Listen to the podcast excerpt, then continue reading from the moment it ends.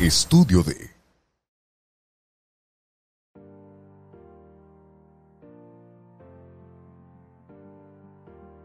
Hola, ¿qué tal amigos de Vivir es Urgente? Les saludo nuevamente su amiga Diana Cruz y les damos la bienvenida a este episodio número 5. Hoy tenemos el gusto de tener como invitado a Mario Lizola, que nos va a acompañar con un tema bien interesante sobre finanzas personales. Le vamos a dar un poquito de enfoque a mujeres por esta ocasión. Y Mario, pues nos sentimos muy honrados de que eh, estés acá con nosotros. Les platico un poquito de Mario. Mario es director de eh, principios Financieros es una empresa especializada en la enseñanza y asesoría de principios financieros con un enfoque eh, perdón, profesional y práctico ideal para personas, familias, emprendedores que quieran aterrizar un sueño o, o tener estabilidad económica. Eh, yo les cuento un poquito, tuve gratamente el gusto de conocer a Mario por parte de una, por medio de una amiga. Y lo que más me impresionó, para ya pasar y que nos platiques un poquito de tu experiencia, Mario, es es que algo eh, relacionado con principios también bíblicos, ¿no? Así es. Que es parte de la enseñanza fundamental. De verdad que a mí lo que más me jaló era eso. Eh, yo siempre he creído eh, que tenemos el libro de vida que en la Biblia y los principios que ahí vienen, si tú quieres y si es parte de tu creencia, los puedes llevar a aterrizar en el día a día, ¿no? Y tenemos una guía para todas las áreas de nuestra vida, ¿no? Y las finanzas no es la excepción, ¿verdad? Diana, fíjate, bueno, gracias de verdad de nuevo por la invitación. Es un honor para mí estar contigo y te felicito de verdad por este proyecto. Gracias, gracias. Sé que vas a ayudar a muchas personas y a muchas mujeres. Vivir es urgente y es una realidad. Sí, Tenemos que vivir el momento, estar felices y, y, bueno, planear nuestra vida con principios, bien dices, financieros y principios. Eh, bueno, de hecho el nombre de principios financieros es por eso, ¿eh? porque hay más de 2.300 este, principios financieros en la Biblia. Escritos por el creador de todas las cosas. Entonces, no es algo que te va a decir Mario si funciona o no. Si es algo que funciona porque funciona, porque nuestro creador nos diseñó para ello, ¿no? No, no, me da mucho gusto. De hecho, yo fui, a ver, dije yo, a ver, siempre uno, bueno, yo soy eh, amante de aprendi del aprendizaje, ¿no? Pero bueno, al final del día uno elige qué información quiere y, y qué Así información le va bien, ¿no? Y ahí me llamó mucho la atención esto, a ver, ¿cómo principios financieros? Claro. Y yo veía citas, siempre citas bíblicas Ajá. en esa parte, ¿no? Y yo ya había estado en un curso de, de finanzas a partir de principios y a mí me había llamado mucho la atención. Ajá. Lamentablemente, y como lo vamos a desarrollar ahorita en la plática, no pude dar seguimiento okay. o quizá no estaba en el nivel de donde el curso empezaba, ¿no? Okay. Y ahorita vamos a platicar un poquito de esa parte. Eh, el objetivo de, de, Vivir es Urgente, eh, Mario, como ya lo había platicado, es dejarle a las personas, en este caso y en esta temporada, a las mujeres, herramientas Ajá. en las situaciones más difíciles de nuestras vidas. ¿Qué quiere okay. decir en este caso? Que quizá nosotros no lleguemos a nuestros objetivos, ya sea personales, familiares o de emprendimiento, por un tema financiero, un tema okay. de finanzas, ¿no? Mira, fíjate que es muy importante. Hay una frase que me gusta mucho, el tema económico, lo que se ve, digamos, o decía Larry Burkett, que es el fundador de un ministerio muy grande de enseñanza de mayordomía a nivel mundial, él decía que que digamos que, que el manejo de nuestro dinero es una expresión este, externa de una condición espiritual interna, ¿no? O sea, la forma, como estemos nosotros en nuestra vida, este, se expresa o se ve manifiesta en el tema del dinero y la forma como administramos nuestro dinero. Si tenemos paz, vamos a estar más tranquilos. Si no tenemos paz, a veces queremos llenar un vacío interno con muchas cosas materiales que no necesariamente se puede llenar con, con el tema económico, ¿no? Y, y, fíjate que me encanta esta, este comentario que haces, Mario, porque en lo personal yo te voy a platicar mi, mi, mi experiencia para entrar un poquito a desarrollar los temas. Ajá. Eh, a veces, eh, cuando hablamos de finanzas, traemos un, una cultura muy, muy, muy, algo muy pesado con respecto a eso y sobre todo es negativa, ¿no? Así es. Eh, yo recuerdo, y yo en, en, su momento también lo platiqué, ¿qué, voy a, ¿qué finanzas voy a administrar si no tengo los ingresos que necesito, no? Ajá. Y te hablan mucho de que no gastes más de lo que ganas, ahorra tanto. He visto a lo largo de este aprendizaje de buscar en finanzas muchas fórmulas. Así es. Pero creo que ninguna es perfecta y ninguna se adapta a ti si tú no sabes dónde estás, ¿no? Así es, mira, qué buena, qué buena, qué buen comentario haces, Diana, porque sí es cierto, nos dan consejos genéricos, digamos, pero cada persona tiene una esencia, tiene una personalidad. Por ahí hemos trabajado mucho ese tema, así que digo, lo compartimos ahorita también sí. más adelante, pero las personalidades financieras es algo que todos tenemos. Unos somos más ordenados, otros tendemos un poquito a lo mejor a ser un poquito más espontáneos, a ser más estrategas, más visionarios. Entonces debemos de cuidar ese tema, Diana. Y, y, ahorita también vamos a aterrizar este tema y otros, pero principalmente para invitar a mis amigas de Vida Urgente a que no le tengamos miedo a enfrentar nuestras finanzas. Así es. Porque es un miedo de sentarte y decir, a ver, ¿cuánto dinero tengo? Eh, bueno, ahorita nos vas a compartir más de eso. ¿Qué debo? ¿En qué gasto al, en, al día? Y tanto le sacamos porque le tenemos miedo a esa parte que dices tú, no quiero ni tocarlo. No sé cuánto debo. Y cuando ya vienen las cuentas, tu estrés, eh, y hay algo que lo compartía yo en otro episodio, que, que, habla de que el ser humano debe de tener las necesidades básicas resueltas para poder que esté tranquilo para seguir. ¿Qué quiere decir? Casa, vestido, alimentación. Si el ser humano no tiene eso cubierto eh, económicamente, si tú le quieres, no podemos llegar del otro lado. ¿Qué, te ha tocado ver con las personas que has, que has este, eh, coacheado en ese aspecto? Mira, muchas personas, todos tenemos un propósito de vida pero muchas veces no podemos cumplir ese propósito porque estamos atorados, a lo mejor en el día a día, buscando sobrevivir, como bien dices. Sí, claro, tenemos que diferenciar cuáles son las necesidades financieras y cuáles son deseos, anhelos, lujos, metas, etcétera, ¿no? Pero tenemos que cubrir lo básico. Hay estadísticas muy fuertes. Este, en México, el ingreso familiar, incluso trabajando dos personas, el 60% gana menos de 13 mil pesos. O sea, es, sí es una realidad que, que, bueno, vivimos en un país, en una economía que normalmente todas las personas estamos en etapa a lo mejor de, sobrevivir o cubrir esas necesidades y no de planear y lograr esos sueños y esas metas que tenemos. Pero como dices, las mujeres yo he visto, bueno, he asesorado varias y son muy movidas, muy emprendedoras, son muy aventadas, sacan adelante a sus hijos mucho más, con más tenacidad, fíjate, que, los hombres. ¿eh? Muchas veces, la verdad, tienen ese, ese impulso interno yo he visto para desarrollar y muchas de los clientes que tengo, sobre todo en el tema de emprendedurismo, son mujeres. Siempre buscan a ver qué hacemos, qué podemos lograr, cómo, cómo desarrollo, cómo saco adelante a mi familia. Siempre está ahí, siempre la mujer va a buscar ese, esa, esa responsabilidad, va a buscar ese, ese desarrollo, digamos. Eh, pero en este punto también y en lo personal es una experiencia, es verdad, ¿no? Que somos más prácticas y todo, pero también gastamos más.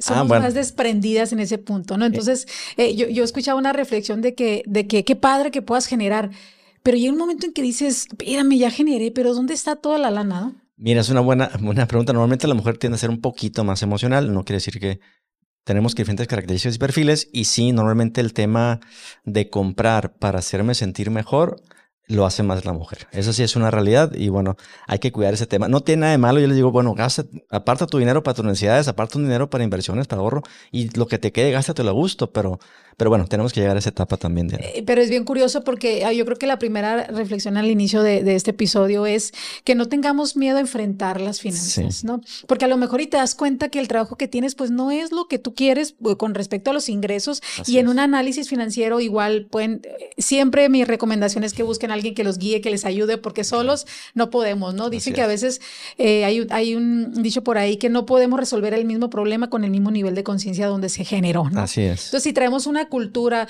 o no cultura de, financiera desde casa, como regularmente es la cultura en México y tú ya lo estabas ahorita compartiendo, pues no vamos a poder solos, ¿no? Así es. Y no vamos a poder dar ese avance y de repente llega el fin de año y se hace endeudadísima.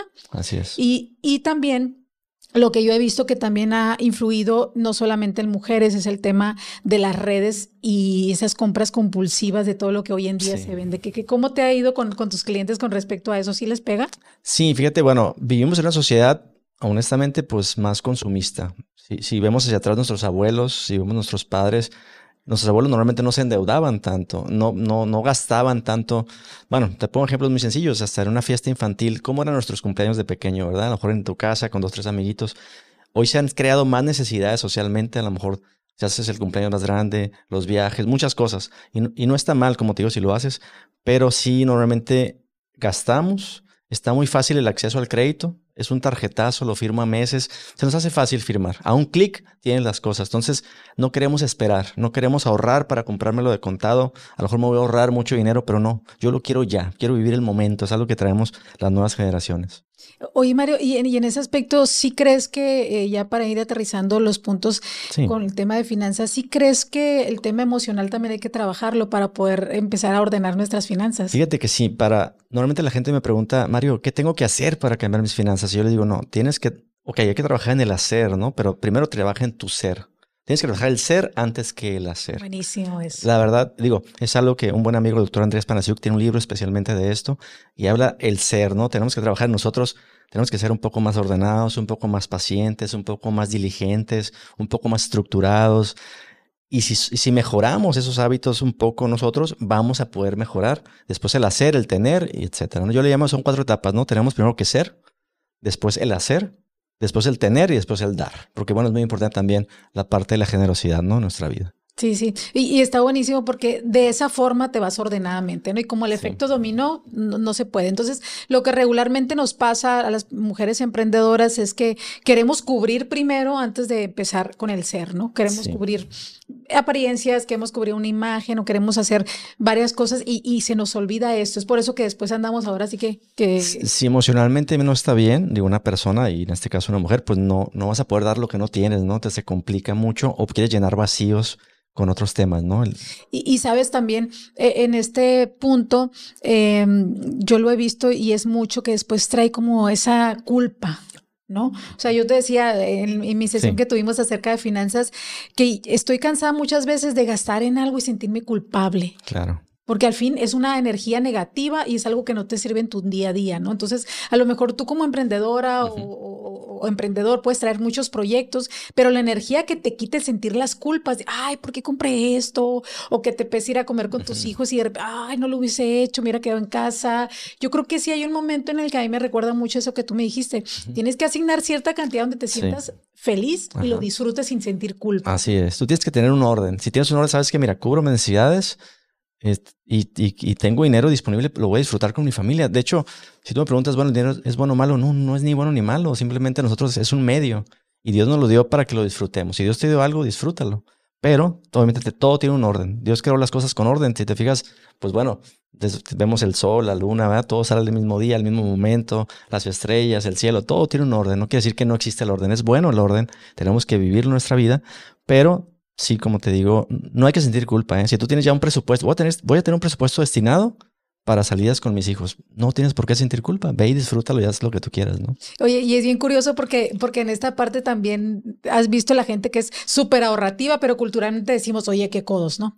O sea, y se pasan y se ve el mal, ¿no? Y de repente dices, esa es una forma de administrar las finanzas, pero en público, socialmente, a veces, ay, no, porque sale mal esto, ¿no? Porque tampoco está disfrutando. Algunos al revés, yo los animo también al contrario, pon un presupuesto ahí de que también disfruta, también haz algo. O sea, tiene que haber un equilibrio en la vida. No puedes estar trabajando todo el día matándote y, y, pues no tener por ahí una pequeña distracción o un beneficio. Y, el otro punto ya para, para pasar a un tema también bien importante es que eh, en lo personal yo les puedo compartir que cuando tienes bien definido tus gastos mensuales y lo que tú quieres este, hacer, no necesariamente eh, es bueno ni malo, sino que a lo mejor te das cuenta que el trabajo que tienes o los ingresos, eso no son los que quieres y quieres aspirar a un nivel de vida mejor y no tiene nada de malo, pero el análisis financiero te va a marcar la pauta. Claro, no tiene nada de malo decir, bueno, estoy de esta manera, no me alcanza, bueno, ¿qué más puedo hacer? Tiene que, yo le llamo, tenemos que usar las finanzas creativas, a ver, pero no, no, bueno, piensa cómo le hago, pero no me voy a endeudar, porque cómo me voy de viaje, pero no me voy a endeudar. Exacto. Ah, bueno, pues hay, hay mecanismos, ¿no? Si yo te dijera ahorita, bueno, eso también lo dicen algunos, algunos, algunos expertos, ¿no? A veces, si tú hablas, yo creo que el promedio, más del 90% de los mexicanos no tiene ahorrado, yo creo que ni 5 mil pesos mensuales, ¿no? Perdón, para 5 mil pesos. Tú dices, bueno, pero ¿por qué? Es un asunto de prioridades, ¿no? Si decimos ahorita, tu hijo, ¿verdad? Tiene una enfermedad y ocupa 5 mil pesos para la otra semana, ¿qué harías? A lo mejor vendes algo, en la tarde, en la noche repartes, ¿verdad? Alguna, algún alimento, vendes algo, haces pasteles, te mueves para hacer algo. Pero a veces no tenemos ni el ahorro ni las inversiones como un tema de prioridad. Porque no tenemos el mapa de nuestra vida financiera. No tenemos un mapa ni sabemos ni siquiera dónde estamos y menos hacia dónde vamos. Entonces tenemos que hacer ese plan y yo, yo, yo animo a todas las personas que nos están escuchando o a las mujeres que nos van a escuchar, pues que hagan ese plan, que tengan esas metas. Si tienes una meta definida, es muy difícil que tú te desvíes, ¿no? Y, y sobre todo que trabajes sobre ellas, ¿no? Así es. Y, y en esta parte, también, aparte eh, de comentarles que busquen siempre ayuda y que no les dé miedo, porque en lo personal como mujer te da miedo, Uy, no sé cómo voy a pagar esto, no sé cómo lo otro, y ya que empiezas a ver ayuda, ves claridad. Yo, sí, yo animo mucho a las mujeres en el tema de la mujer, a la mujer, el tema económico necesita seguridad. Entonces es importante pues que tengas, busques la manera de tener un pequeño colchón, un recurso, tengas algo un poquito más tangible, pero como bien dices, sí a la mujer emocionalmente le puede mover mucho eso. Si eres al revés, si eres un hombre, tienes a tu esposa, a tu pareja, yo te diría, anímala, ok, como pareja, dale seguridad a, tu, pareja, ¿no? Y, y, sobre todo, ¿sabes qué? Que, por ejemplo, yo he agarrado muchos cursos de finanzas y siempre que llego digo, yo no puedo cumplir con esto. O sea, te hablan de, de administrar, de tener tantos tres meses, bueno, no sé, sí, todas las fórmulas. Entonces, como tú te frustras porque no estás ahí y no sabes cómo llegar ahí, dejas el curso, no le entras y vuelves a obviar ese tema financiero que no lo quieres ni ver, pero te estresa y te trae dolor de cabeza al final del mes, ¿no? Sí, bueno, ahí tenemos que evaluar, conocernos a nosotros mismos, como te dije, trabajar en el ser, pero yo, si yo soy muy desordenado, se me complica, bueno, haz alianza o equipo también con otras personas, ¿no? Por ahí digo, te podemos platicar, como te digo, las personalidades financieras son las más ahorrativas, o no, son más analíticos, más preocupones con el tema del dinero. Otros no, lo gastan y no se preocupan. Y otros le deben a medio mundo y no pasa nada. Y no se estresan. y otra gente no. Por ejemplo, a mí no me gusta deber. Sí. O batallo, ¿no? O sea, si debo, me gusta pagarlo, ¿no? Y pagarlo. Si no, no, puedo Sí, así es. Pero hay gente que no. Debe y si le cobran, no te preocupes, luego lo pago. Y a lo mejor se mueven, sacan un negocio y toma, aquí te lo pagué de contado. Pero tapan uno y lo abren otro y así será. También, eso hay que tener mucho cuidado. ¿no? Sí, sí. Pero bueno, aquí algunos tips que ya de inicio estamos dejando para, para todas las personas que nos, que nos escuchan. Oye, Mario, con respecto a los emprendedores, a las empresas en México y a tu experiencia con empresas y, y personas, que el tema financiero es determinante para el éxito o no? ¿Cómo, cómo, ¿Qué te ha tocado en las empresas? Si son familiares o no sé. Mira, eh, todas las empresas tienen éxito o fallan por el tema financiero. O sea, ¿por qué cierra una empresa? Porque ya no tiene dinero para seguir pagando sus gastos, sus costos a los empleados, la nómina, la renta, etcétera, ¿no? Pero normalmente las finanzas son el resultado, o sea, son el síntoma, es lo que se ve, pero no es la causa. Normalmente, pues obviamente a lo mejor no era un buen producto y no tuviste clientes, a lo mejor batallaste con el tema operativo. O sea, normalmente los emprendedores, y hay más de 4.5 millones de empresas en México, eh, hay pero el problema de la estadística, Diana, es que 8 de cada 10 emprendedores cierran antes de dos años. Entonces, ¿por qué cierran? Como bien dices tú. Es bueno emprender. Yo te animo a que emprendas. Yo creo que necesitamos más emprendedores, gente que más se aviente y haga, que cumpla sus sueños. Hay una frase que dice Peter Drucker que donde hay una empresa de éxito, alguien alguna vez tomó una decisión valiente. Tú ves una empresa exitosa ahorita, sí, pero a lo mejor hace 10, 15 años esa persona se atrevió, venció ese miedo que decías ahorita, se aventó y hoy tiene una empresa de éxito. Pero, ¿por qué fracasan? híjole, normalmente yo he visto que tú eres bueno para hacer algo. Vamos a poner que yo soy bueno eh, en la carpintería, soy bueno para hacer muebles. Entonces me voy a poner mi empresa. Pero no porque seas bueno haciendo muebles ya vas a ser un buen empresario. Al menos las empresas tienen cuatro áreas, que son la parte obviamente comercial. A lo mejor tú eres bueno vendiendo y eras, muy bueno vendiendo los muebles, pero no, no sabías nada haciéndolos, ¿no? Está la parte operativa, Está la parte financiera y está la parte del recurso humano, ¿no? Entonces, normalmente el emprendedor es bueno en alguna de estas cuatro. Y dice, me voy a poner a hacer mi empresa. Pero la, mesa tiene cuatro patas, ¿no? Entonces, si le faltan otras dos, tres patitas, se cae. Entonces, eso puede pasar. A lo mejor, híjole, pues es que yo soy bien bueno haciendo los muebles. Sí, pero no vendías los muebles, no eras bueno vendiendo o no eras bueno administrando. Entonces, al principio el emprendedor hace todo. Es el hombre orquesta, hace todas las cosas. Muchas veces funciona y vas poco a poco saliendo adelante, pero tienes después, debes después complementarte un poquito con, con lo que te hace falta a ti para mejorar. Si, yo soy muy bueno haciendo muebles, pero no soy bueno para venderlo, bueno, jálate a alguien que te ayude, ¿no? A vender esos proyectos, ¿no? Y, María, aquí hay un tema bien interesante que después, ya, te lo había comentado, ¿no? De, emprendedor a empresario, ¿cómo era? De vendedor a emprendedor y de emprendedor a empresario. Sí, son, pasos que tenemos que dar yo trabajo en el mundo de las ventas, me ha tocado desarrollar muchos equipos de trabajo. Que seas vendedor no significa que puedas ser emprendedor y que seas emprendedor no significa que tengas las cuatro patas listas para Así la empresa. Pero, pero es bien curioso porque hoy, después de la pandemia, la gente, a mí siempre me gustaba emprender antes de la pandemia, siempre estoy buscando qué hacer y todo. Que manejo ciertas partes de la empresa nada más, pero me falta desarrollar las otras. Pero sí te puedo decir que en mi experiencia, no sé, en la tuya, el que ya sepas conocer y vender es más fácil para poder desarrollar las otras áreas. Te suena esto, sí. Sí, mm, sí, la verdad que yo, bueno, yo le llamo al emprendedor. Me gusta hacer analogía con temas de deportes, que por ahí próximamente vamos a, tener un libro de eso. Yo le digo, este, la mejor, bueno, la mejor ofensiva, dicen los deportes, es, eh, bueno, la, mejor defensiva es el ataque. O sea, necesitas atacar. Si estás jugando fútbol, necesitas ir hacia el frente y meter goles. Oye, que no te metan. Claro, pues que no te metan. Pero al principio tienes que vender tienes que vender, ya pasas tus gastos, su punto de equilibrio, que son cuando cubres tus gastos fijos, ya se adelante. Ya después ordenarás un poquito los procesos, ya mejorarás después otras cosas, pero Normalmente sí, así es. ¿Por qué cierran los negocios? Porque no venden. Punto. no venden. Entonces, cuando en lo, personal, ahí me falta mucho desarrollar el área de finanzas y otro ya, ya lo hemos eh, platicado, pero sin duda el ir echar para adelante, el tener energía, el irte ya es una gran ventaja. Claro. Pero no significa que porque eres emprendedor ya la hiciste. O sea, definitivamente no. Y hoy en día yo creo que es bien bien importante a todas las personas que nos escuchan.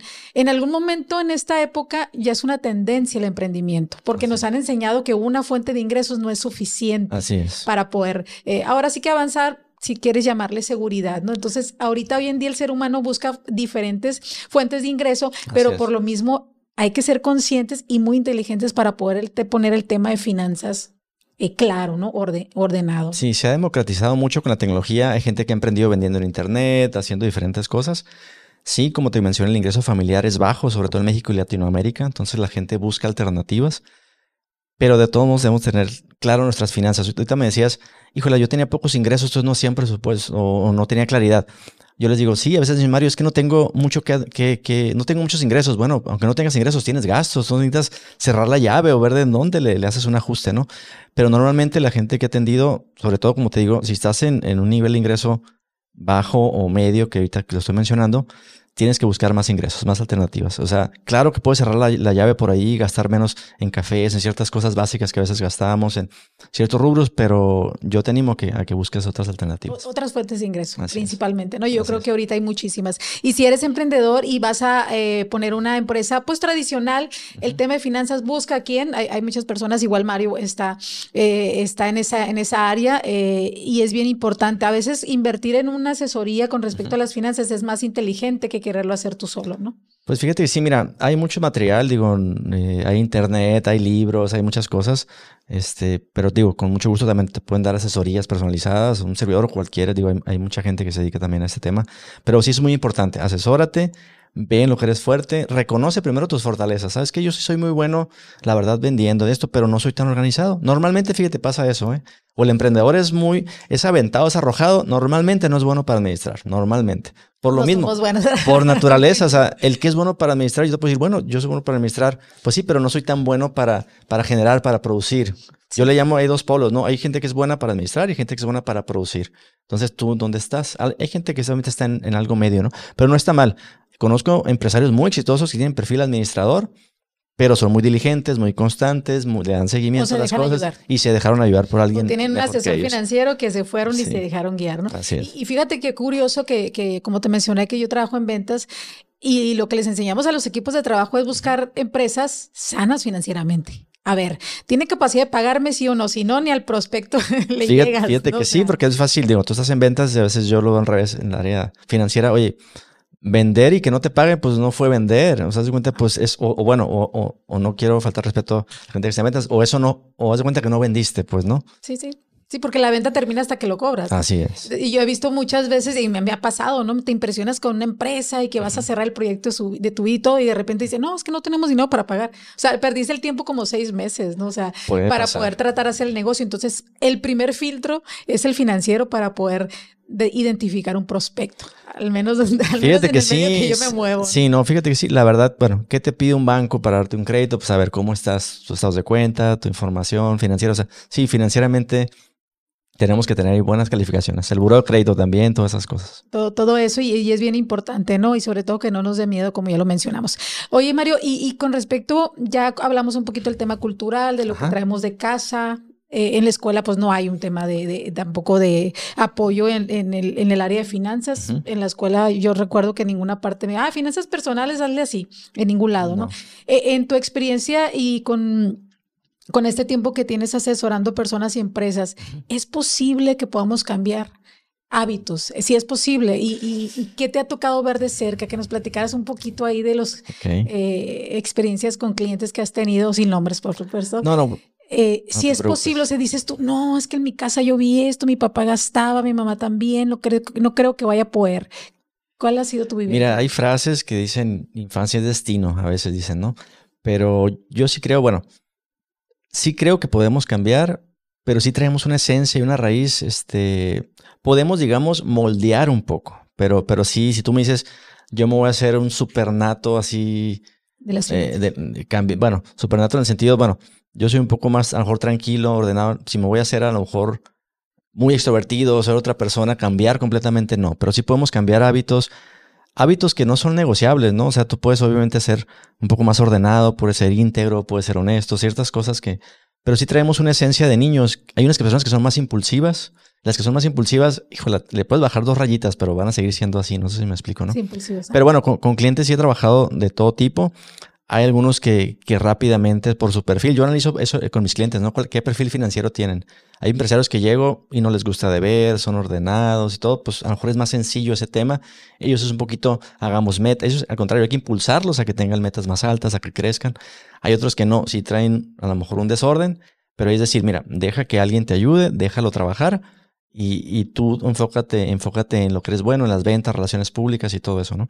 Pero bueno, si hemos trabajado ese tema, los hábitos se cambian si la gente quiere cambiar. O sea, tenemos que llegar a esa raíz. La gente no cambia nada más porque sí. Si yo le digo, sé ordenado, pues no, Mario. Pero si ya está él. Cuando, cuando realmente ha pasado cambios verdaderos, es que realmente dice, Mario, ayúdame. Y la gente ya quiere, quiere realmente hacerlo. Nada más uno lo guía. Pero realmente la persona realmente es. Todos sabemos qué tenemos que hacer. En el temas de salud, temas de finanzas, ya sabemos. O sea, oye, debo gastar un poco menos de lo que gano. Ya, ya lo traemos un poquito, pero no lo hacemos. ¿Por qué? Porque no tenemos los hábitos correctos, ¿no? Pero bueno, tarda tiempo en que cambie un hábito. Sí me ha tocado que personas eh, cambien ese hábito, pero es lento. Y a, bueno, es que a veces, y es doloroso, a veces hay personas que se hace un plan para que salgan de deudas, pueden durar un año, dos años, y apretándose el cinturón para salir de deudas que se metieron a lo mejor en mucho, impulsivamente, y salen de esas deudas y digo, no te vuelvas a meter. Pero si no cambias el hábito, luego caen, caen al año, dos años en lo mismo, ¿no? Entonces, bueno, pero sí, sí es lento de alguna manera y un poquito Tienes que estar consciente y un ¿Y poquito... se han visto casos de éxito después de que se han cambiado ciertas situaciones? O sí, sí, sí. Bueno, he visto personas de manera personal que han mejorado y he visto otras de verdad que sí les tengo que decir también al contrario. Mira, ¿sabes qué? Pues no, no, no estás cumpliendo lo que estás haciendo y pues ya no te podría ayudar, ¿no? Al contrario, digo, te estoy orientando, estoy guiando, pero también no, no, no puedo seguir si, si tú no cumples con esto, ¿no? Tienes que poner un poquito más, más firme. Sí, He trabajado un poquito más con empresas, con personas también en varios casos, pero más con empresarios pequeños que los vas formalizando, van creciendo va, y, van, y van creciendo más ordenadamente en sus finanzas, ¿no? Y, fíjate qué interesante, porque yo creo que el, primer tip que le podríamos, sugerencia que les podríamos dejar a, a nuestros amigos de Vivir Urgente es tomar la decisión. Sí, tienen que tomar la decisión. De tomar la decisión, sabes que quiero organizar mis finanzas, quiero ordenar, quiero cambiar hábitos y pensar, y yo creo que empezar con cositas pequeñas, ¿no? Empezar con, le llaman así, pasos pequeños. Efectos compuestos, ¿no? Así o sea, es, pequeñas compuesto. cositas, una al mes y la vas desarrollando, ¿no? Porque 21 días creo que se ocupan sí, 21 para, días. Para, para, hacer un hábito o cambiarlo, no sé. Y irte poco a poco, no hacer ese arrebato de, ah, mañana mismo cambio y no quiero comprar nada porque te va a llegar la emoción negativa y la culpa, ¿no? Sobre todo. Tienes razón, no se trata de querer brincar de estar en el sillón a querer correr un maratón. Tienen que ser despacito todos los días. Voy a empezar a caminar, a lo mejor 10 metros, 20, etcétera, ¿no? Igual con las finanzas. Y como dices, tomar la decisión. No me voy a volver a endeudar. Es más, voy a romper la tarjeta de crédito ahorita y ya no me voy a endeudar. Es un ejemplo. Si la tarjeta está siendo incontrolable para ti, que yo sí asesoro eso y veo, a ver, cuánto debes. Y sí, hay personas que, que sí pagas, pero te vuelves a firmar y es algo impulsivo. Entonces, entonces tienes que... Hay que, hay que hay tener que, los pantalones para decir, sabes que hasta aquí y es uno de los puntos muy importantes. Así es. Oye, Mario, y con respecto a ver, cuéntanos lo del tema de las personalidades. Cuéntanos. Okay. Un poquito me llama mucho la atención porque yo en ventas también manejo ciertas personalidades, ¿no? Que sí. no parece que, perdón, disculpa, no, uh -huh. no que sea contundente, ¿no? De que sí me vas a decir y no vas a cambiar, pero Ajá. está bien padre, a ver, cuéntanos un Fíjate, bueno, todos traemos desde que nacemos una esencia y una personalidad. Esa personalidad se va moldeando por las experiencias que tenemos, que eso se llama, los psicólogos le llaman el carácter, ¿no? Una cosa es tu personalidad, después el carácter y ahí formas, digamos, toda tu, tu personalidad o cómo eres tú. Sí tenemos una esencia desde que nacemos. Yo te cuento, tengo dos hijos, Paloma, de 13 años, y Mario, de, de, de 9. Paloma es más ordenada, es más tranquila, a ella le doy dinero, lo aguarda. O sea, son cosas que yo no le enseñé. Ella trae una esencia, trae una personalidad y digamos, y trae también su, yo le llamo su personalidad financiera. Como nuestra personalidad rige en todas las cosas, también en el dinero. Si tú eres un poquito más ordenado, más tranquilo, incluso es un poco más introvertido, tiendes a ser un poquito más administrador y más ordenado. Ah, ¿sí? Si eres un poquito más espontáneo, por ejemplo, Mario es más pequeño, a él le doy dinero o, o, le llega la bolsita de dulces de una fiesta, se come todos los dulces al mismo día. Y Paloma no, Paloma guarda, ah, este me gusta. Ah, entonces, así vas a ser con el dinero normalmente también. Yo a Mario le doy dinero, pum, se lo gasta en un ratito. Entonces, obviamente ahí es donde les tengo yo que enseñar y moldear. A ver, trata de guardar. A Paloma, en contrario, le tengo que impulsar a que gaste. Pero es, lo quiero decirte, ella lo trae. Yo no le dije, no gastes. Yo no le dije a Mario, gasta. No sé si me explico. Sí, sí, claro. Lo traen por su esencia, como son. Mario es más espontáneo. Paloma es un poquito más, más este, noble, más tranquila. Entonces, eso se transmite también a todas las áreas de nuestra vida, inclusive el dinero, ¿no? Entonces, bueno, por ahí diseñamos un test. Al menos hay cuatro personalidades que yo le llamo uno, el cauteloso ahorrador. Hay gente que gana poquito y siempre ahorra.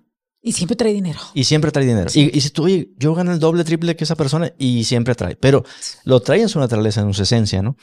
Este, está la persona que es un poquito más analítica o preocupona o preocupada.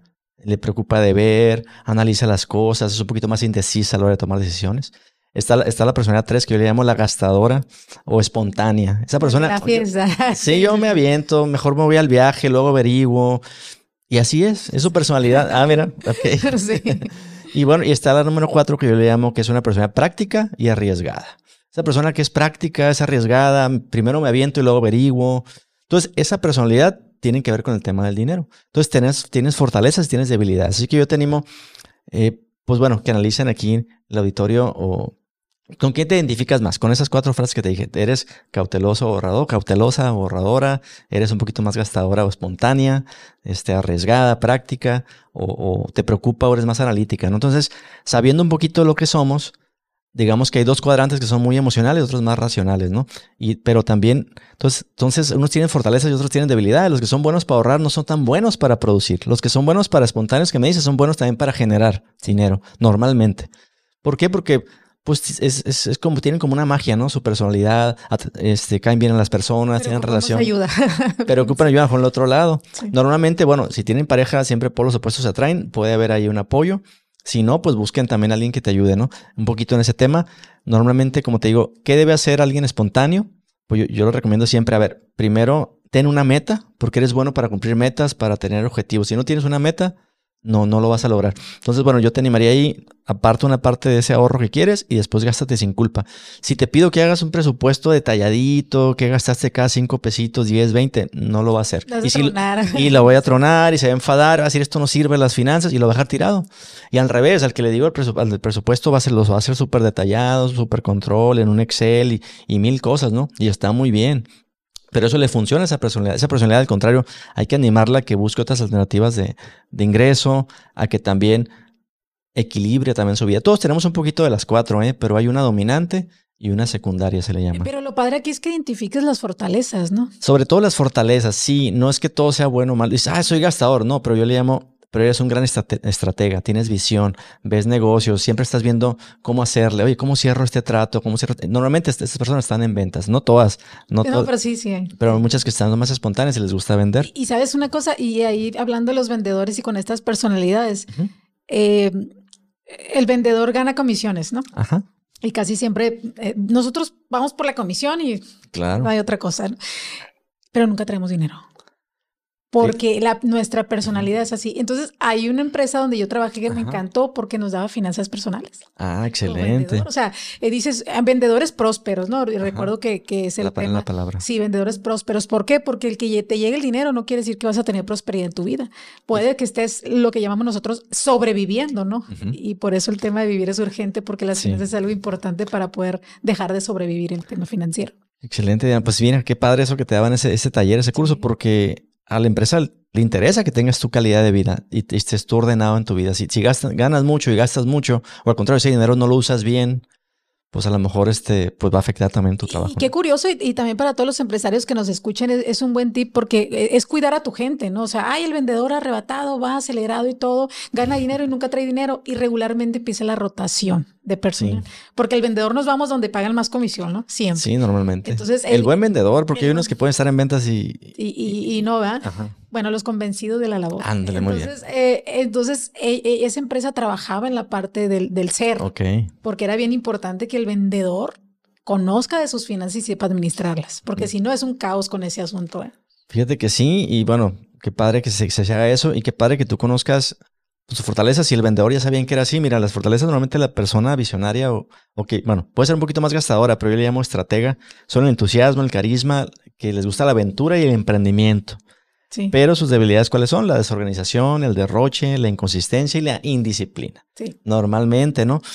Digo, no sé con cuál que identifiques, voy a decir, voy a decir el polo opuesto. Vale, va. El que es el cauteloso o, o, en este caso ahorrador, pues tiene orden, tiene paciencia, tiene responsabilidad y capacidad de ahorro. ¿no?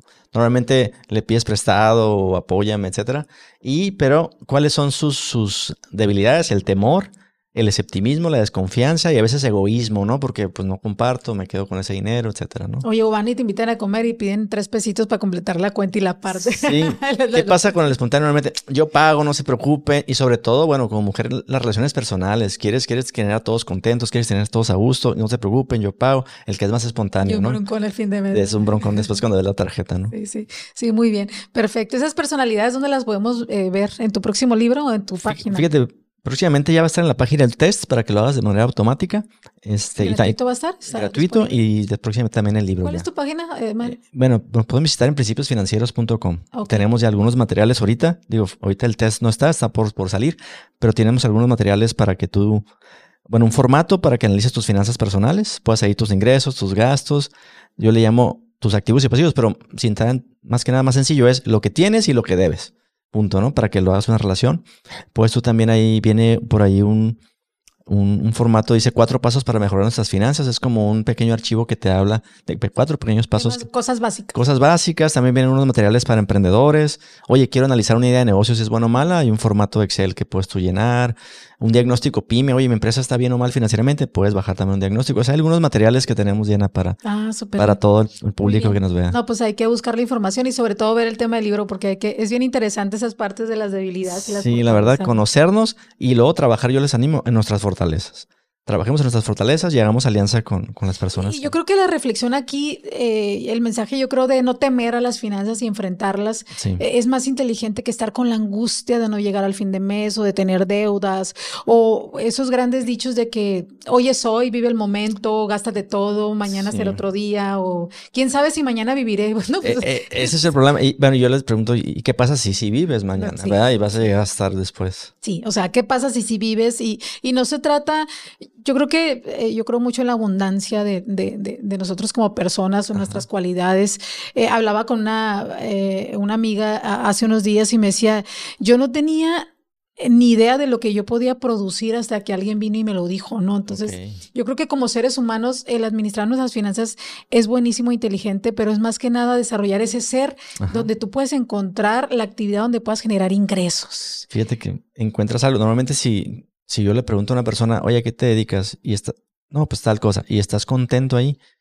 Si me contesta que no, normalmente sus finanzas no andan muy bien. No. ¿Por qué? Porque no estás, te estás desarrollando. Bueno, entiendo que tenemos que trabajar, ¿no? Y ahorita por la pandemia a veces personas perdemos, se perdió el empleo o algo y, y pues hay que entrarle a todo, ¿no? Hay que salir adelante. Pero si estás en un lugar que te gusta, que te apasiona, normalmente Fluyes. Eres más pleno, O sea, fluyes y ahora sí que todo, todo, todo viene, ¿no? Todo, el es. ingreso viene y todo lo demás.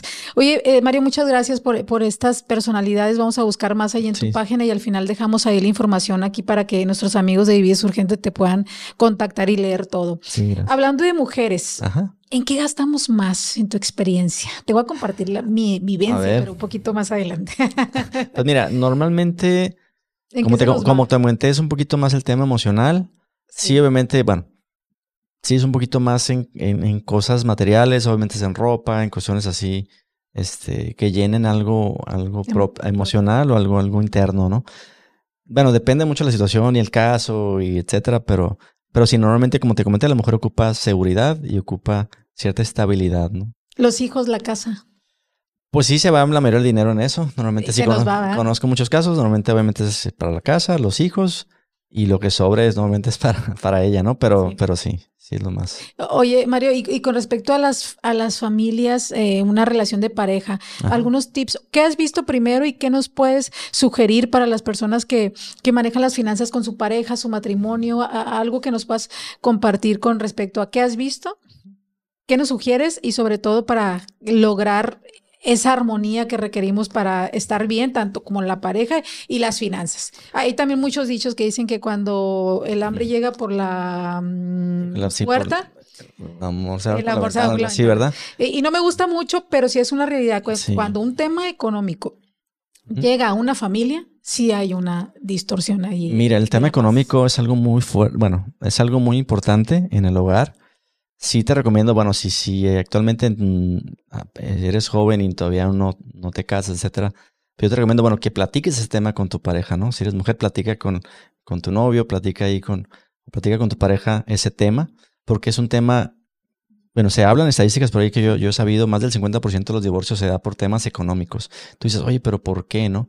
Bueno, porque son dos formas de llevar el dinero, de administrar, no tienen una meta en común. Aquí el detalle es que hay un diseño, ¿no? Y, cuando, cuando te unes con una persona, dice que los dos ya no serán dos, sino serán una, ¿verdad? Entonces, al ser una sola carne, es en todos los aspectos, ¿no? En el tema económico. Sí he conocido mujeres que dicen, híjole, es que si le digo a mi esposo que, que tengo dinero, se lo va a querer gastar. Entonces yo gasto escondidas, yo, perdón, yo ahorro escondidas o viceversa, ¿no? Se llama el caso de la que la mujer lo hace. Pero no, no debería ser así. O sea, hay un problema ahí con la pareja, necesitamos sentarnos a hablar. Tenemos que hablar del tema económico. Yo recomiendo que al menos una vez al mes se sienten y platiquen de este tema, que sea un lugar donde no haya regaños de uno al otro ni estarse juzgando. te dije que no gastaras en eso, y viceversa, ¿no? No, que platiquen porque hay mucha, se le llama infidelidad financiera, ¿no? Ah, aparte de la... Hay infidelidad financiera, o sea, yo firmo cosas y mi esposa no sabe, o los dos trabajan, él no sabe que, ella no sabe que yo tengo unas deudas o viceversa, y no hay confianza para platicar, como te dije, tienen que hacer sinergia, ya no son dos, son uno, y tienen que trabajar en equipo, que todas las finanzas sean de la familia y vayan en equipo por las metas en común, es lo que yo les recomendaría, ¿no? Sí, porque eso que dices es bien curioso, ¿no? A veces dices, no, esa pareja estaba bien entre ellos y todo, y llegó el tema financiero, o alguien empezó a ganar más que el otro. Bueno, que eso es, eso es muy difícil y pasa más. Ahí chismecito de qué has visto ahí, cuando, sobre todo eh, ahorita el, tema cultural, que nosotros, gracias a Dios como mujeres, hemos podido llegar a otros puestos y todo lo demás, y muchas veces eh, nuestros ingresos son más altos que los de nuestra pareja. Fíjate que sí puede haber un tema tabú, un tema que al hombre quiere ganar siempre más que la mujer, pero ahorita la mujer, la verdad, yo lo he visto en muchas empresas, en muchos ámbitos, es mucho más responsable, e, es, mucho más susceptible, menos susceptible a temas de corrupción y hacer actos indebidos, o sea, tiene muchas actitudes muy positivas en el tema laboral, ¿no? Entonces muchas empresas valoran eso. Y, y sí, hay muchas mujeres obviamente muy exitosas, pero en, el, pero el tema de la familia luego se empieza a complicar, ¿no? El ámbito no debería ser así, es que es que no debe ser que el proveedor sea el hombre o la mujer, el proveedor a fin de cuentas final es Dios. Puede proveer a través del hombre la mujer, de ambos o de ninguno, ¿no? A través de diferentes formas. Pero sí hay esos choques a veces, Diana, normalmente. Y pasa totalmente al revés. En nuestra cultura de México, el hombre es el que trabajaba y la mujer no entonces digamos, más en el hogar, y eso le generaba también a lo mejor una vulnerabilidad en muchos casos. Entonces, a veces hay maltratos, muchas situaciones en, la pareja, y tienes que estar ahí porque pues yo me voy, pues no tengo cómo salir adelante, sobre todo la mujer. Entonces hay que cuidar mucho tema de la mujer, en, bueno, ese rubro en la mujer, y sí, es importante, y se sigue dando mucho, ¿eh? me ha tocado dar pláticas en, en algunas colonias, digamos, de bajos recursos, temas de finanzas personales, ir a, ir a apoyar y hacer algunos temas de concientización, el tema financiero. Y sí, la verdad es complicado el tema ahí. ¿Hay algo específicamente para finanzas de pareja? No pues, como tal, porque no es una cultura que... La verdad, cuando di esos talleres, por ejemplo, la mayoría de los que fueron eran mujeres, normalmente. El hombre no iba. Algunos obviamente están trabajando, o, algunos, o, simplemente ya se habían separado, etcétera.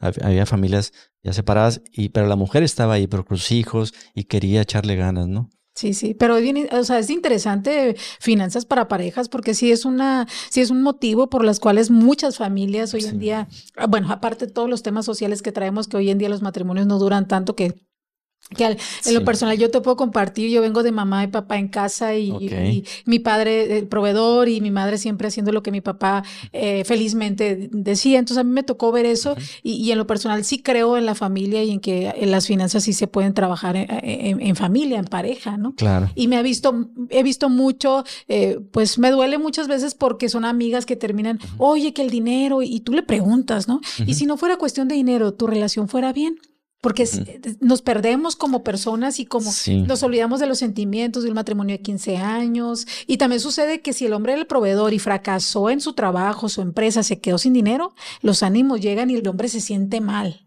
Sí, no, y se deprime. Normalmente el hombre se deprime, ya no tengo que hacer y se deprime. Y si la mujer no es un apoyo y también nomás está, oye, pues es que te dije que no lo hiciera. No sé, es un ejemplo. ¿no? Pero sí, si el hombre se deprime, cae. Pero también pasa al revés. O sea, a veces el que pueda ganar más puede sentirse con más autoridad sobre el otro, se, se, pierde el respeto en las parejas y muchas cosas, ¿no? Entonces. Sí, y, yo lamentablemente lo he visto muy de cerca con amigas, este, primas y, y todo. Y, y, yo creo que la invitación para mujeres que estamos frente a una familia, tengas o no tengas un esposo, yo creo que es bien importante el tema financiero entre pareja. porque puedes echar a perder una familia de años, que, que yo creo que es una bendición ahorita tener una familia y hay que cuidarla y que ir descartando, ¿no? ¿Sabes qué? Tantos temas sociales que hay que echan a perder los matrimonios. Yo creo que la infidelidad económica, Infidelidad financiera.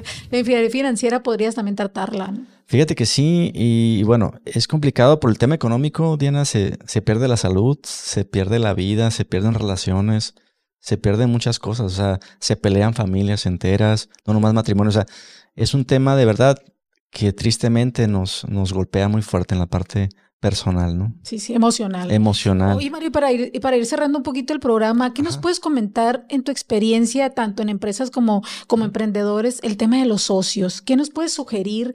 ¿Cómo entra el socio? Eh, lo hablamos en otro episodio de, también que a veces eh, entramos con una ilusión en una empresa, invitamos a un amigo a ser socio o algo y, se termina la relación y casi siempre es por el tema de dinero, que a lo mejor lo dejamos a él al frente como representante. O, ¿Qué has visto ¿Y qué nos sugieres si queremos tomar la decisión de tomar? Bueno, he visto casos exitosos, pero muchos casos también he visto que han fracasado. O sea, a veces uno pone el capital, el otro pone la idea o el conocimiento, pero si el negocio anda regular, no mete problemas. Hay problemas porque hay dinero o porque no hay dinero, ¿no? Oye, pues sí, yo inversionista metí el dinero, pero tú estás trabajando y sí ganas un sueldo yo no gano nada. Digo, puede pasar. ¿Qué sugieres? ¿Qué es lo que eh, sería lo que pueda funcionar? Mira, bueno, primero antes de asociarte tienes que ver lo que es como un matrimonio, ¿eh? O sea, te asociaste con alguien, escoge muy bien. Normalmente pasa porque, ah, lo voy a hacer con mi amigo, mi compadre. Y sí, somos amigos y compadres en el juego, aquí en la actividad normal de nuestro... pero no en, los negocios, es diferente, ¿no? Ya entra el dinero en por medio. Primero tienes que ver que, que sea, digamos, para asociarte con alguien debes de ver que cumpla, digamos, con ciertos aspectos, ¿no? Que tenga las mismas metas que tú, los mismos intereses que tú, los mismos valores que tú. A lo mejor tú puedes decir, no, no, no sé, yo no voy a pagar impuestos. Confío en él, no, eh, no voy a pagar impuestos, vamos a hacer una estrategia fiscal que no paguemos nada. Y otro puede decir, no, no, pero yo, yo sí quiero pagar los impuestos, quiero dormir tranquilo. O sea, hasta eso muy simple, me ha tocado verlo, ¿no? Entonces después pues ya hay problemas, ya que te asociaste, ¿no? Oye, hay que abrir una sucursal, vamos a hacer esto. No, no, espérate, yo quería que esto, ¿no? Entonces sí quisimos poner el negocio, pero no teníamos bien definidas las metas ni lo que queríamos cada quien. Entonces ahí se complica mucho. Yo te animo, primero, que sea una persona que tenga tus mismos valores, que busque lo mismo que tú, las mismas metas, y también se complementen de alguna manera, ¿no? Este, es lo que podría recomendar, o que he visto que, digamos, ayuda a que no batallemos, se batalla un poco menos en las empresas, ¿no? Pero internamente, ¿qué sugieres? ¿50-50 eh, o dependiendo cuáles son las habilidades de cada Mira, nada, normalmente se hace, bueno, voy a hacer un negocio con un amigo, 50-50, punto, ¿no? Eh, eso es lo más común, pero no necesariamente es lo correcto. Normalmente, ah, bueno, me toca a mí a veces evaluar negocios financieramente o analizarlos, decir, bueno, esta idea, este proyecto, así como va, lo que está funcionando, lo que genera, ya genera X dinero, ¿no? Entonces, eso proyectado dos, tres, cuatro, cinco años, al día de hoy, pues es tanto dinero. Si tú pusiste nada más dinero, pues a lo mejor te toca un porcentaje, ¿no? No, necesariamente tiene que ser todo, ¿no? Este, hay que darle valor. Porque el dinero, el dinero es importante, obviamente, pero también lo pones. El dinero se puede conseguir de muchas maneras, ¿no? El chiste es que el socio aporte dinero, pero te aporte algo más. Yo les recomiendo que te aporte por relaciones, contactos, otras cosas, ¿no? Oye, y que, y que ambos quieran pagar impuestos. sí, bueno, yo lo recomiendo dar al César lo que es del César. No es un principio mío, este, es algo que viene, es un principio, bíblico, así es. Perfecto, me encanta porque el tema de las sociedades también es otro punto en que, eh, por el cual los emprendedores a veces tenemos muchas limitantes o ya queríamos avanzar en un proyecto y finalmente pues tuvimos que volver a empezar, ¿no? Así es. Otra situación. Mario, para ir cerrando el programa, tres tips para mejorar nuestras finanzas. Pues bueno, mira, tres, bueno, cuatro, ¿no? Me gustaría. Primero, bueno, conocer nuestra situación actual. Necesitamos saber en dónde estamos parados. ¿Cuál es mi situación? Cuánto, son mis ingresos, mis gastos, cuánto tengo, cuánto debo, etcétera, ¿no? Eso es lo primero. Te animo que en una hojita, bueno, en nuestra página puedes ver un formato, pero tú puedes ver ahí, anota más o menos un estimado de lo que ganan, ingresas y gastas, ¿no? Y también lo que tienes y lo que debes. Saber mi, situación actual. Dos, necesitamos tener después, ya que sé dónde estoy, tengo que tener metas y objetivos en la, en la vida financiera. Si no tengo metas y objetivos, pues a dónde voy, ¿no? Barco que no tiene. No sé a dónde, ¿no? Después te animo a que, número tres, que le des seguimiento. Yo, yo te animo a, que, a que le des seguimiento y tengas una reunión con alguien de confianza tuyo. Puede ser tu pareja, puede ser alguna persona, algún familiar. A ver, mira, yo voy, estoy así, me puse estas metas objetivos.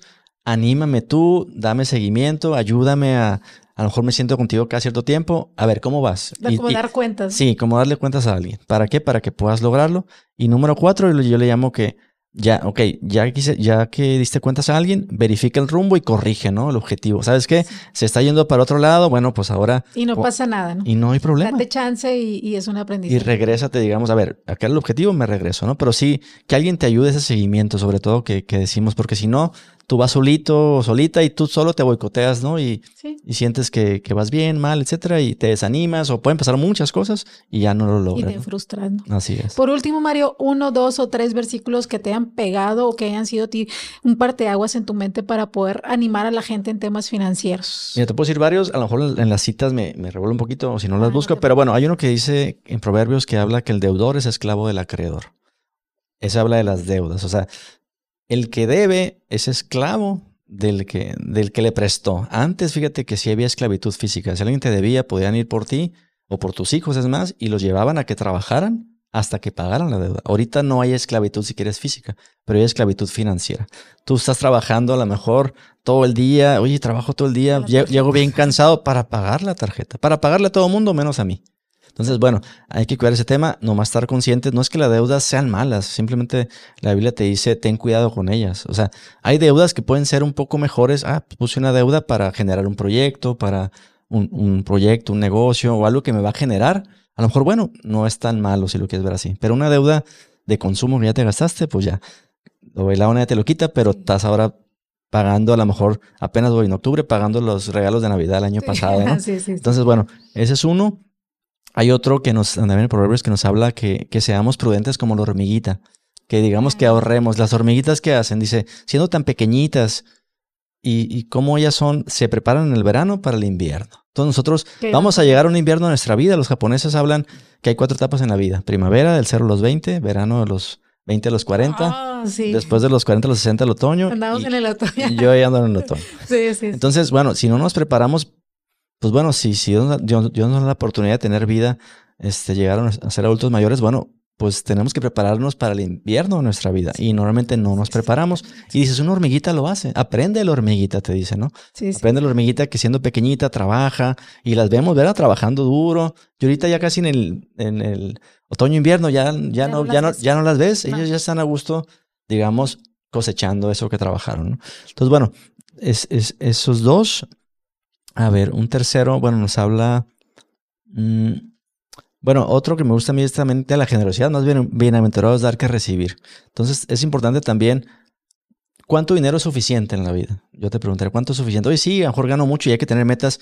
Hay muchas personas que dicen, siempre quiero más, más, más, más, pero no es así el corazón de eso, ¿no? Llega un punto que si tú tienes suficiente para vivir o tienes cumplido tus metas, sueños, también yo te animo a que des y ayudes a otras personas, ¿no? Que puedan crecer, a que emprendan o se desarrollen o compartan. Eh, y eso te va a generar, yo creo, una satisfacción mayor que, que el, el, dar que incluso el recibir. Buenísimo, sin duda. Yo creo que nos has dejado mucho aprendizaje, muchos conocimientos. Este, a mí me encanta porque siempre está basado en algo el respaldo y sobre todo son cosas que podemos aterrizar en el día a día, ¿no? Así es. Y, y bueno, parte del objetivo del, del, del podcast y de este episodio es dar herramientas para que se dejen de de, conflictuar con problemas que a veces son bien prácticos de resolver. Claro. O sea, una hojita te pones a escribir y, hay esperanza, hay, hay, algo que se puede hacer sobre las cosas, ¿no? Y a veces son tanto el estrés y la tensión que traemos del día a día que no sabemos ni qué es lo que nos afecta. Así es en nuestra parte, pero el tema financiero yo creo que después de la salud es algo que sí nos pega. Sí, es algo muy íntimo, muy personal. Y, que nos avergonzamos a veces de poder hablarlo con alguien. De hecho, no se lo comentamos a casi, casi nadie le comentas tú el tema financiero. Es algo muy íntimo. Por eso te decía que la forma que usamos el dinero es una expresión de algo interno, ¿no? Entonces, cómo te sientes, cómo eres, cómo estás. Entonces, compártelo, platícalo con alguien de tu confianza. Escríbelo, de verdad. Y, y bueno, creo que eso nos les va a ayudar mucho, Diana. Muy bien, Mario, compártenos eh, tu página, tus redes, dónde te encontramos. Bien, nos pueden seguir en Principios Financieros, este, está en, eh, así, Principios Financieros está en Facebook, está en Instagram, este, también, bueno, ya, ya tenemos por ahí un canal de YouTube, estamos subiendo algunas entrevistas, y bueno, principiosfinancieros.com es nuestra página de internet, el sitio web, pueden ahí ver algunos materiales, con mucho gusto tienen ahí materiales para descarga, ya sea para para negocios o emprendimientos y también para el tema de finanzas personales. Sería un honor, pues digo, si nos pueden ahí seguir, pues estamos ahí trabajando para ustedes para poderles ayudar a que mejoren su vida económica y financiera.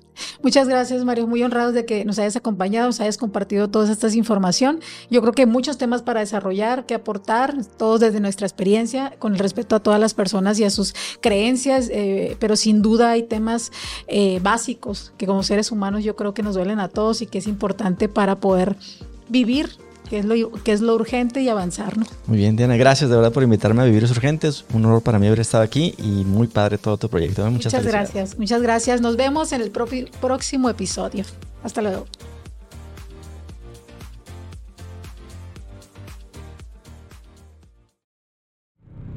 Estudio de